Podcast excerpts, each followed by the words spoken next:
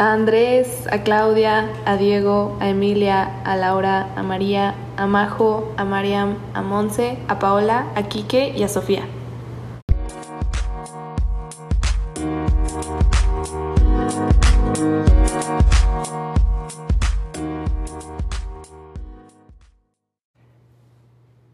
Hola, hola, ¿cómo están? Bienvenidos a un nuevo episodio de Luis Martín Podcast.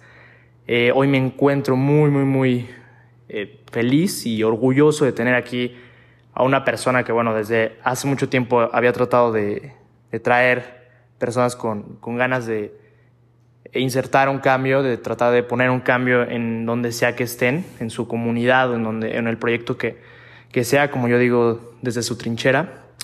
Y bueno, Sara Penchina, ¿cómo estás? Muy bien, gracias Luis por invitarme.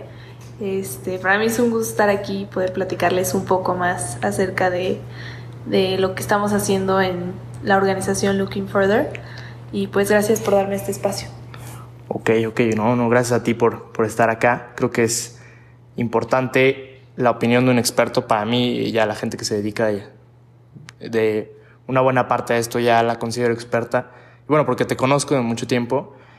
Y bueno, creo que vamos a tener una buena charla en un tema, no sé si pueda ser un poco controversial, si puedas decir de, primera instancia de qué van a hablar, el tabú sexual. Y bueno, quisiera empezar diciendo que el tabú, bueno, tabú y sexualidad no se deberían de escribir juntos. ¿O qué opinas? No, en lo absoluto no. Eh, creo que eh, la sexualidad la hemos convertido, como, como decías, en un tema controversial, en algo complejo cuando debería ser simple, sencillo, algo que los adolescentes podamos hablar y sentirnos cómodos. Pero al hablar de educación sexual nos sentimos incómodos por lo que ha impuesto la sociedad en el término. Y creo que deberíamos de hacer todo lo posible para que la sexualidad ya no sea un tema tabú, y eso es lo que queremos lograr nosotros los jóvenes. Entender y bueno, hacer entender a la gente que es algo totalmente normal. Claro, claro, claro. Y creo que de, esa idea viene un poco eh, la, bueno, la manera de fundar Looking Further, ¿no? Platícanos un poco eh, más porque lo decides fundar. Bueno, creo que me salté un poquito esa parte. Sara, eres estudiante de Relaciones Internacionales en el TEC de Monterrey. Y bueno, eh, para mí es muy, muy, muy importante o, representa mucho para mí que un estudiante de Relaciones Internacionales funde una organización como esta. ¿Viene de, de, de dónde viene? Pues la idea prácticamente fue por dos partes. Una fue por eh, la parte de salud y la otra por la parte educativa. Eh, mi papá es cirujano, bueno, es doctor cirujano pediatra y mi mamá es profesora. Entonces como que siempre ellos me demostraron que era muy importante cuidar el aspecto, bueno, tu aspecto en, en términos de salud y de educación. Y es por eso que yo creo que todos los jóvenes deberían de desarrollarse en un ambiente sano. Y para mí eso es saber, bueno, conocer tu cuerpo, saber tus derechos eh, reproductivos, saber qué universidad quieres estudiar, entonces lo que la idea original fue eso, ¿no? Enfocarme en esas dos partes de que son tan importantes y crear un proyecto que pudiera ayudar a otros jóvenes a desarrollar su proyecto de vida con las herramientas necesarias, que lo son para mí la educación sexual y desarrollar un proyecto de vida. Entonces es por eso que creo que fue así como nació la idea del proyecto eh, gracias a mis papás y pues también saber cómo está la situación aquí en México en aspectos de salud y de educación, que lamentablemente no, no está nada bien, sobre todo para las eh, clases bajas. Entonces sí, sí quise enfocarme en esa parte. Me, me llama la atención que viene un poco más, viene, es mucho más profundo que el simple hecho de la sexualidad o, cualquier tema que pueda ser completamente biológico, ¿no? Me llama la atención porque dices que mencionas proyección de vida. La proyección de vida no nada más incluye la sexualidad, ¿es cierto? Claro, sí, eh, también es lo más... No quiero decir que tenemos como un núcleo en nuestro proyecto porque la verdad es que sí, como te mencionaba, o sea, son dos partes, la educativa y la de salud, pero la del proyecto de vida también se me hace sumamente importante, ¿no? La parte, ¿qué quiero hacer de mi vida después de estudiar preparatoria, terminar mis estudios de bachillerato? ¿En qué universidad quiero estudiar? ¿Qué carrera quiero estudiar? Si es que quiero tener una familia. Eh, proyectar tu vida, sí, a unos 5, 10, 15 años, saber qué es lo que quiero y cómo debo de hacer las cosas para obtener eso que quiero. Entonces, también esa parte creo que es sumamente importante porque cuando uno luego termina la prepa, se puede sentir muy desorientado o perdido y creo que sí es necesario que tengas el apoyo de alguien más o saber las herramientas que necesitas para dar el siguiente paso. Entonces hay muchos niños que no tienen esas herramientas, no tienen ese tutoreo y nosotros se los queremos dar. Y me parece una excelente iniciativa, me parece que es completamente necesario y reconozco mucho la labor de, primera instancia. Y creo que, como dices, los niños, los jóvenes necesitan una persona que pueda orientarlos en ese sentido y como ya mencioné, hay una escasez de, de, esta educación y de esta orientación y es donde caemos en el título precisamente, ¿no? ¿Por qué es tema tabú? O sea, si no, si no fuera tema tabú, pues probablemente esto, digo, queda claro que es un tabú porque si no, sí habría esta orientación a los niños, ¿no? Pero ¿cuáles son esos factores los que, los que influyen en que, en que sea tabú para, como lo mencionas, en México? Pues la verdad, al investigar acerca del tema de por qué la educación sexual es tan controversial aquí en México, sí encontré con varias, bueno, varios factores que eran como lo principal, ¿no? O sea, por qué vemos la sexualidad como algo malo, por así decirlo, y creo que son eh, prejuicios sobre todo morales y inclusive luego religiosos que se imparten desde que eres chico en tu misma familia, lo cual es preocupante porque con tu familia es donde más te deberías de sentir cómodo de platicar acerca de estas cosas, pero no, lo hemos convertido en un tema que puede ser realmente incómodo. Y pues sí, la gente no sabe abordar el tema eh, a lo mejor y tienen la información, más no saben cómo manejarla, que eso es lo que luego sucede en las escuelas.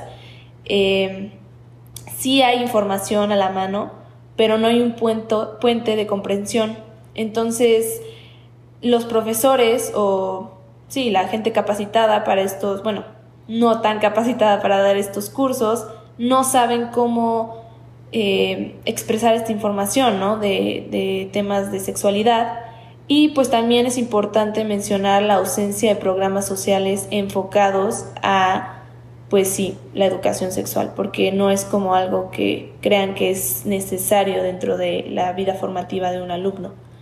Pero sí es, yo creo que son factores tanto de, desde que tú estás en tu familia con tus papás, que tus papás a lo mejor y creen que no es algo normal de platicar acerca de educación sexual, hasta en las aulas porque ese es otro tema, ¿no? Si realmente la educación sexual debería estar incluida en el plan académico de un estudiante, lo cual yo creo que es necesario.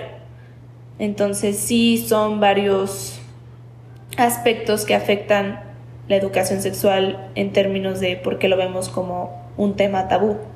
E, entonces yo creo que eh, como lo platicas es un tema de la estructura completa que, que vive la, la, educación de, en, este sentido, ¿no? Porque me hablas de capacitación de, los docentes, me hablas de la falta de información de los padres en casa y de una ausencia que no sé, bueno, ni siquiera puedo, quiero, puedo decir este, que se puede, que se toma el mismo tiempo para enseñar matemáticas como se toma el mismo tiempo para la educación sexual. Sí, no, o sea, el enfoque que le da, sobre todo, sí, la escuela, esto de la educación sexual es mínimo, no, no hay capacitación, no hay inclusive lo que ves en los libros de texto, sí, sí hay información obviamente de conoce tu cuerpo, eh, inclusive a lo mejor información de anticonceptivos, entre otras cosas, pero inclusive hay veces que ni siquiera se abarca el tema porque saben que los profesores o los profesores se sienten incómodos al dar este tipo de temas, no están capacitados. Entonces yo sí creo que debería de buscarse otro enfoque a, este tema. Y, yo creo que hablando de, del enfoque, bueno, yo recuerdo, alcanzo a recordar, eh, cuando estuve en primaria, secundaria, que incluso se tiende a nombrar o a no nombrar las cosas por lo que son, ¿no? Exacto, o sea, es como la clase incómoda, ¿no? Que nadie nadie dice nada, se ríen. Se toma en juego. Sí, los profesores inclusive no se lo toman con seriedad suficiente y pues sí, o sea, se convierte en un chiste, en algo en algo prohibido, en algo incómodo cuando no lo debería de ser.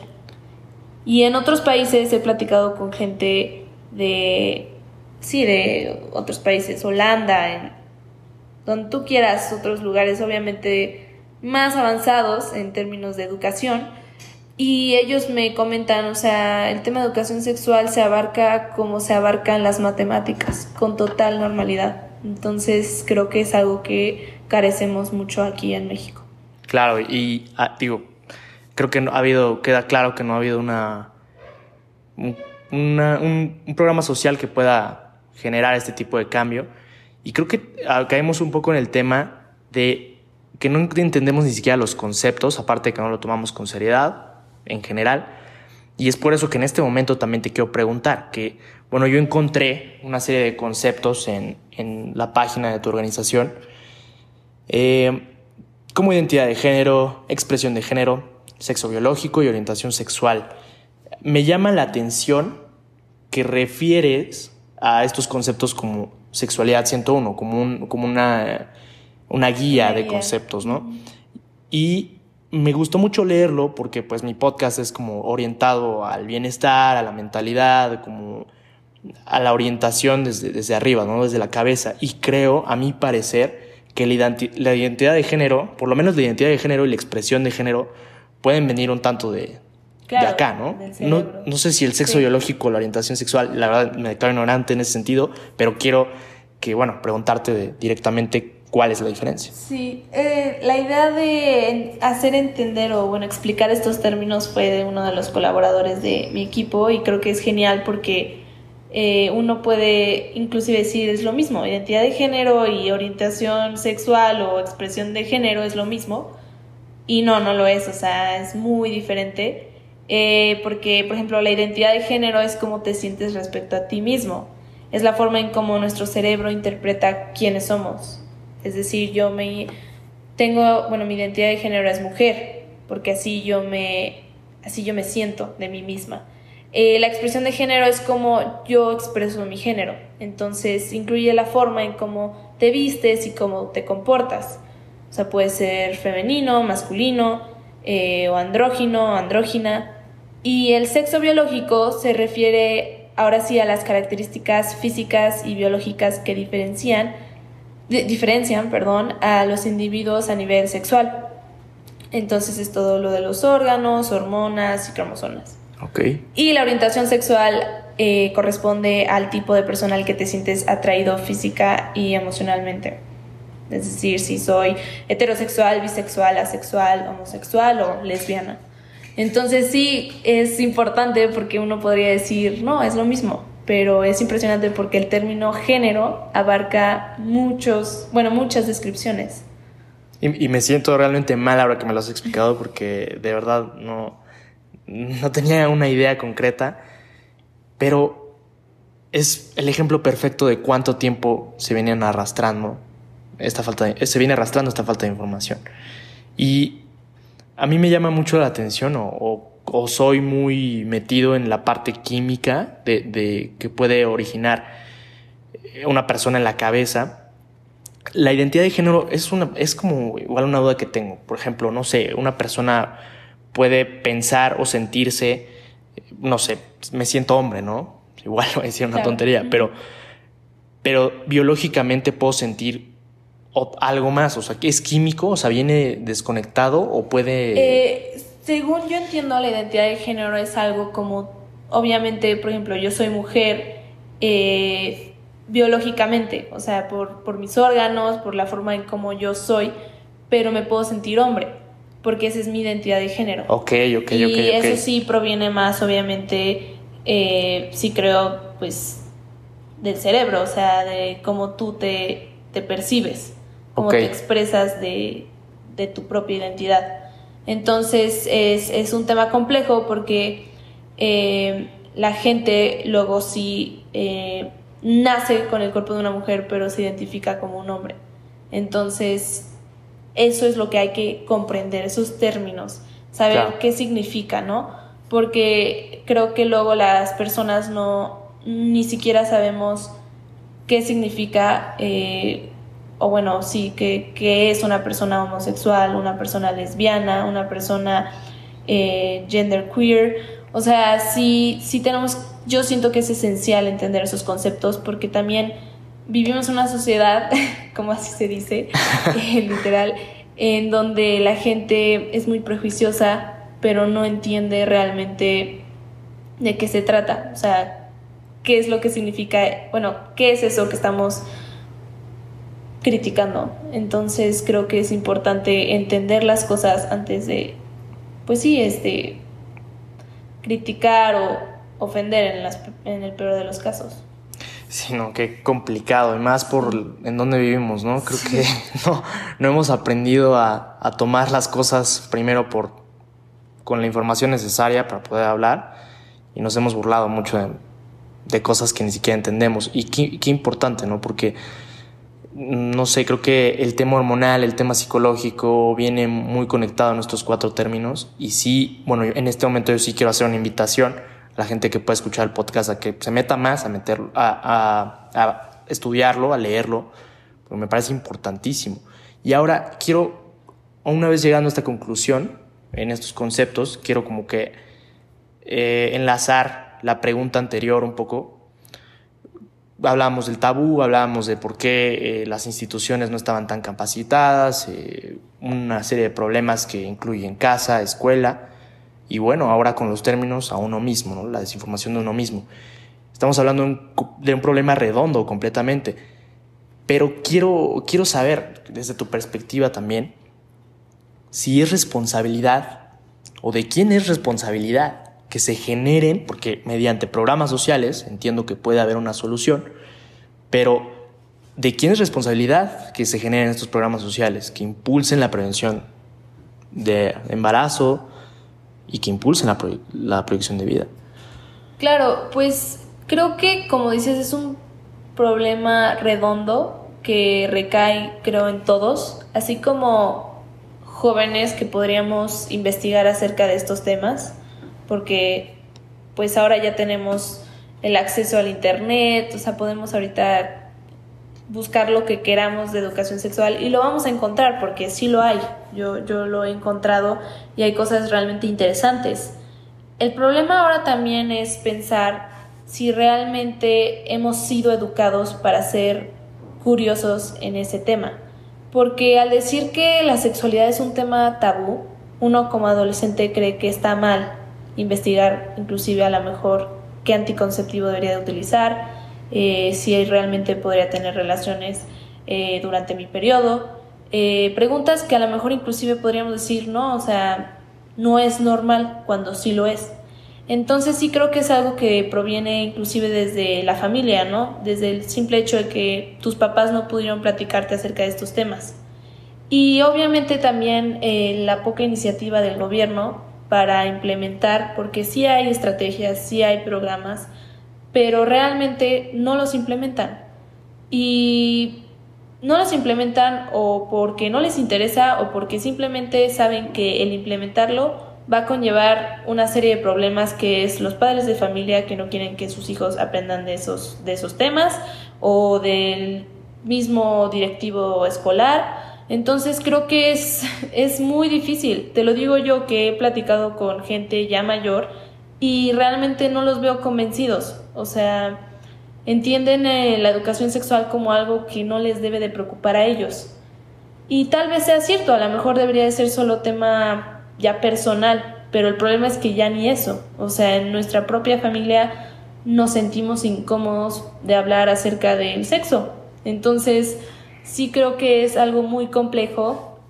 Insisto, o sea, la Estrategia Nacional para la Prevención del Embarazo en Adolescentes es un claro ejemplo. Ingresas a internet, lo buscas, encuentras un PDF de muchas páginas, pero ¿realmente crees que lo implementen? y en escuelas públicas de bajos recursos, ¿crees que lo implementen? Mm, Con esfuerzos implementan una clase de matemáticas. Entonces sí es realmente preocupante. Ahora, hay otras organizaciones que están haciendo muy buen trabajo que yo las sigo de cerca porque son como una idea, un, modelo a seguir como MexFam, UNPA, eh, que están buscando, porque saben que es un problema realmente preocupante, eh, porque las cifras lo dicen. Eh, entonces, creo que sí hay iniciativa, pero muy poco interés. Entonces, sí creo que deberíamos de dejarnos la responsabilidad a todos, no solo al gobierno, no solo a las, bueno, a las instituciones, al padre de familia, inclusive nosotros como jóvenes decir, bueno, no nos lo van a enseñar en la escuela, pues me voy a meter a una página de internet y, e investigar un poco más, porque es tu salud, es tu bienestar y te tienes que preocupar tú por eso. Exactamente, creo que, no sé, hemos, creo que a, a partir de todo lo que, lo que nos has dicho, hemos construido la solución, bueno, la causa del conflicto, pero también eh, creo que hemos llegado a una conclusión muy, muy, muy certera. Yo también soy de la idea que es un problema compartido, pero sí me duele mucho ver cómo me imagino o puedo alcanzar a ver que te has enfrentado a, a gente que pues no, no ha implementado o incluso no tiene las ganas para implementar el programa. Claro. Sí, no, cuando platico con el sector de salud, siempre me dicen, ay, pues sí sabemos del problema, pero no se ha hecho nada, pero tu proyecto suena como una solución a eso, pero como que veo y digo, ok, ¿por qué no hicieron algo antes? ¿Por qué no buscaron una implementación de algo, inclusive más allá de crear un PDF de mil palabras, ¿no? Algo más llamativo. Que nadie va a leer. Claro, una campaña que realmente impacte. Y se ha visto en otros lugares, sobre todo en Latinoamérica, no sé si era Colombia, Colombia o, o Chile, que hicieron una campaña para prevenir el embarazo adolescente y realmente la ves y, es llamativa, pues entonces creo que imposible no es, es simplemente saber que es, es un problema que, que necesita atención por urgencia, o sea, las cifras, insisto, o sea, son, son preocupantes. Y la cantidad de, de niñas que se embarazan y que abortan eh, y inclusive dañan su propia salud porque no están en condiciones de tener hijos, o sea, la mayoría de los abortos son clandestinos, entonces sí, sí es preocupante porque además paras el ritmo de una vida de un adolescente que pudo haber estudiado una carrera universitaria, que pudo buscar una vida de mejor calidad. Entonces es un tema complejo, ¿no? No solo es tener el bebé, o sea, implica cuidar un otro ser humano, eh, tener el sustento económico, físico, emocional, y no todo mundo lo tiene, y menos una niña de 18 años, 16. Entonces, sí, es muy, muy complejo. Me da de repente mucha nostalgia ver que, que no se esté tratando como se debería de tratar, porque creo que es un reflejo en general de lo que ha dejado de hacer el país por muchas cosas, y tú, tú, lo sabrás más en tema social, por lo que estudias, o sea, creo que desencadena muchos problemas sociales precisamente esto, ¿no? El hecho de que una, empieces una familia a los 16, 17 años sin recursos, o no sé, probablemente sin recursos por el tipo de sociedad en la que vivimos en este país, pues va a desencadenar desempleo, va a desencadenar, como tú dices, una vida, pues no sé qué de qué tanta calidad pueda llegar a alcanzar los hijos que tengan a esa edad. Y bueno, creo que se debe hacer mucho, debemos empezar por nosotros mismos. Y bueno, creo que es momento de hablar un poco, regresar como al Looking Further, me gustaría. ¿Si lo pronuncié bien? Sí. Ok. y bueno, hablar un poquito de, de lo que hiciste en España. Esto, esto, es algo que quería llegar, un momento muy bueno del podcast. El premio Resolution Fellowship lo ganaste, Sara, durante el Harvard World Moon 2K19, para no verme tan gringo. 2K. ok, te hiciste acreedor allá, platícanos un poco cómo, fue que te lo ganaste. Entiendo que el premio fue entregado a tres jóvenes en el mundo con proyectos de cambio positivo en sus comunidades eh, respecto a la responsabilidad social, innovación, entre otras. Platícanos cómo fue. Pues honestamente, pues sí te podría decir que fue como de las experiencias más increíbles y, y sí tuvo un resultado que no yo no esperaba pero pues la idea de inscribirme a este concurso fue desde el año 2018. Ya ha habido a un Harvard World Moon en Panamá, que había sido la sede del año del 2018. Y pues vi el concurso y me llamó mucho la atención porque pues tú como delegado te podías inscribir, obviamente teniendo una idea para la solución de un problema. Y me di cuenta al investigar que eran muy pocos los jóvenes mexicanos que se habían inscrito a este concurso y pues realmente dije, ok, seamos honestos, aquí en México hay demasiados problemas, ¿por qué no hemos implementado el, el de crear una solución, ¿no? Los jóvenes, porque esa es la idea de Resolution Project. Y pues la verdad eh, me prometí, o bueno, me hice una promesa que si el año siguiente iba otra vez, me iba a inscribir. Y pues Pude ir el año siguiente que fue la sede en Madrid y pues la verdad es que me comprometí con mi idea. Eh, te digo, la inspiración fue gracias a mis papás y pues en parte a la investigación que yo hice eh, ese año. Y pues al final pues sí concursé contra, ¿qué te digo? 15 otros, bueno, otros 15 jóvenes que tenían ideas igual increíbles eh, podía ser desde crear un prototipo para la solución, por ejemplo, limpiar agua, o sí, o, crear luz, eh, bueno, energías renovables. Eh, cosas así que la verdad te impactan, ¿no? Como un joven de 20 años está haciendo algo tan increíble. Por eso yo creo que ha sido de las mejores experiencias, porque conocí gente que realmente impacta, que hace un cambio positivo y pues ya fue, fue un concurso de tres fases, este, afortunadamente todo salió bien. Y el día de la premiación, la verdad estaba muy nerviosa. me eh, imagino. Sí, no, dije, no, pues ya si no, no lo logro, mínimo, ya tengo un prototipo, ya tengo una idea. Y pues lo gané, no sé, no sé cómo, pero lo gané eh, junto a otros dos jóvenes que eran de la India y tenían un proyecto increíble que era para la prevención del suicidio. Increíble. En las universidades, sí, la verdad es que está, son ideas increíbles, la verdad, o sea, te inspiras mucho. Y pues ya al ganar, pues sí me sentí como, ¿qué te digo? Como con posibilidad de hacer algo porque creo que eso es lo que los jóvenes a veces sentimos, nos sentimos como en una caja que sabemos mucho, nos preocupan muchas cosas, pero a veces sentimos que al ser jóvenes no tenemos tanta posibilidad de romper esa caja. Pero ese día yo me di cuenta que aunque tuviera 19 años, yo podía hacer muchas cosas. Claro que me falta muchísimo por aprender, no soy experta en educación sexual ni en proyectos de vida, pero estoy tratando de aprender lo suficiente como para para mejorar la vida de alguien más. Y pues sí, estoy muy agradecida, te digo, de las mejores experiencias.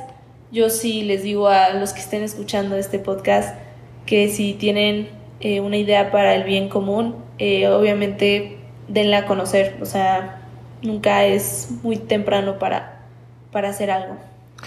No, creo que no, no, no tengo palabras, en verdad. Creo que me causa una sensación impresionante que me hayas dicho que los tres ganadores tienen que ver esencialmente los proyectos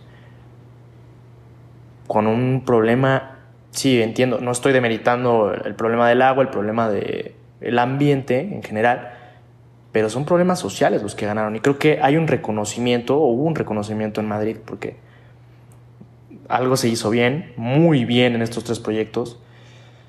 Y bueno, esto es, no sé, tal vez fue como, el, como lo platicas, el, destello, el, brillo que, para mí impulso, impulsa Looking Further muchísimo y creo que a tus colaboradores también los ha de haber impulsado a gran escala, ¿no? Sí, yo espero.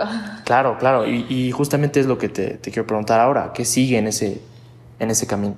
Pues sí ha sido un camino algo, al principio fue muy padre, eh, hubo un tiempo donde sí me pregunté cómo es que puedo asegurar que esto va a funcionar y obviamente al estar sola, bueno, allá yo haber ganado el premio yo sola, eh, sí sentí como la necesidad de, de pedir ayuda. Y la verdad es que sí, ahorita estoy muy agradecida porque tengo un equipo de colaboradores que, que están trabajando increíblemente, este, están trabajando de una forma entusiasmada, eh, me dan ideas que luego a mí nunca se me hubieran ocurrido. Entonces, lo que sigue ahorita es, pues, afortunadamente ya tengo mi equipo, pero sí es crear el plan de trabajo que ya estamos a días de acabarlo, afortunadamente.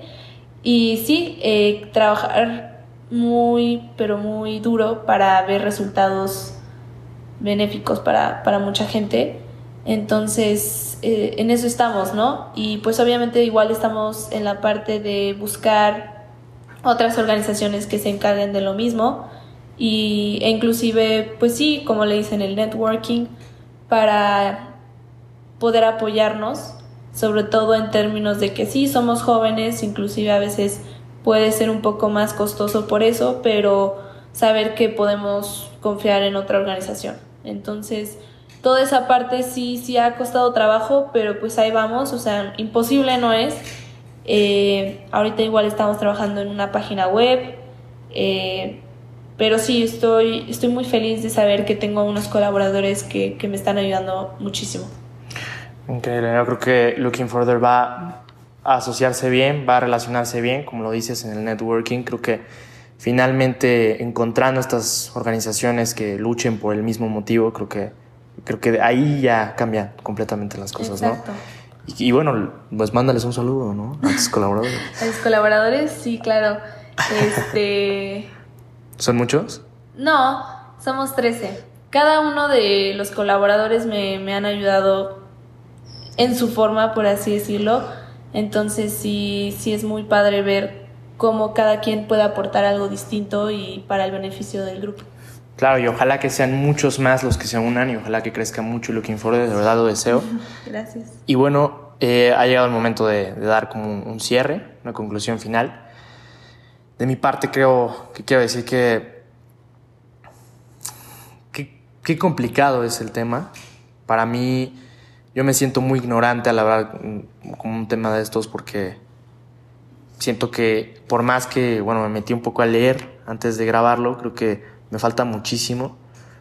Pero bueno, como dices, nada es imposible. Y creo que la misión que tenemos, uh, desde mi forma de verlo, es empezar a hablar claro, empezar a, a ser consciente de, del problema que existe